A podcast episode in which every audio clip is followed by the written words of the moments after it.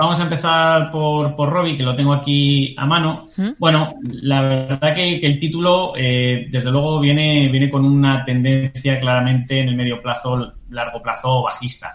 Es verdad que Robbie eh, era un título excepcional y lo venía siendo desde hace años, manteniendo precisamente esa media de 30 sesiones como principal soporte y haciendo nuevos máximos prácticamente desde los 26 hasta los casi 70 que subió durante todo 2020, pero sí bien es cierto que en el último año, año y medio, pues bueno, ha tenido una clara, eh, un claro declive, ¿no? Entonces, nos ha hecho un suelo actualmente en los 35,35. Lo más probable es que quizá ya sea el fin de, de, su, de su caída, precisamente porque empieza a girar la media al alza y porque empezamos a ver síntomas algo más positivos en, en este tipo de, compañías. Ahora mismo cotizando un 43,12, lleva una subida espectacular, hoy una subida de casi el 5,8% y eh, ahora mismo buscaría el soporte en los 39,72. Para mí, para el oyente que, que, pregunta, yo creo que esa debiera ser el punto clave a no perder. Tiene una pequeña pega, es que de momento está formando,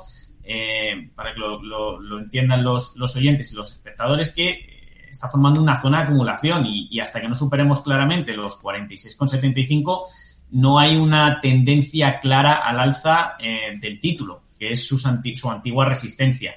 Probablemente podamos ver una zona de acumulación que dure mm, semanas, quizá meses, no lo sabemos, pero desde luego sí que parece que tiende a mejorar.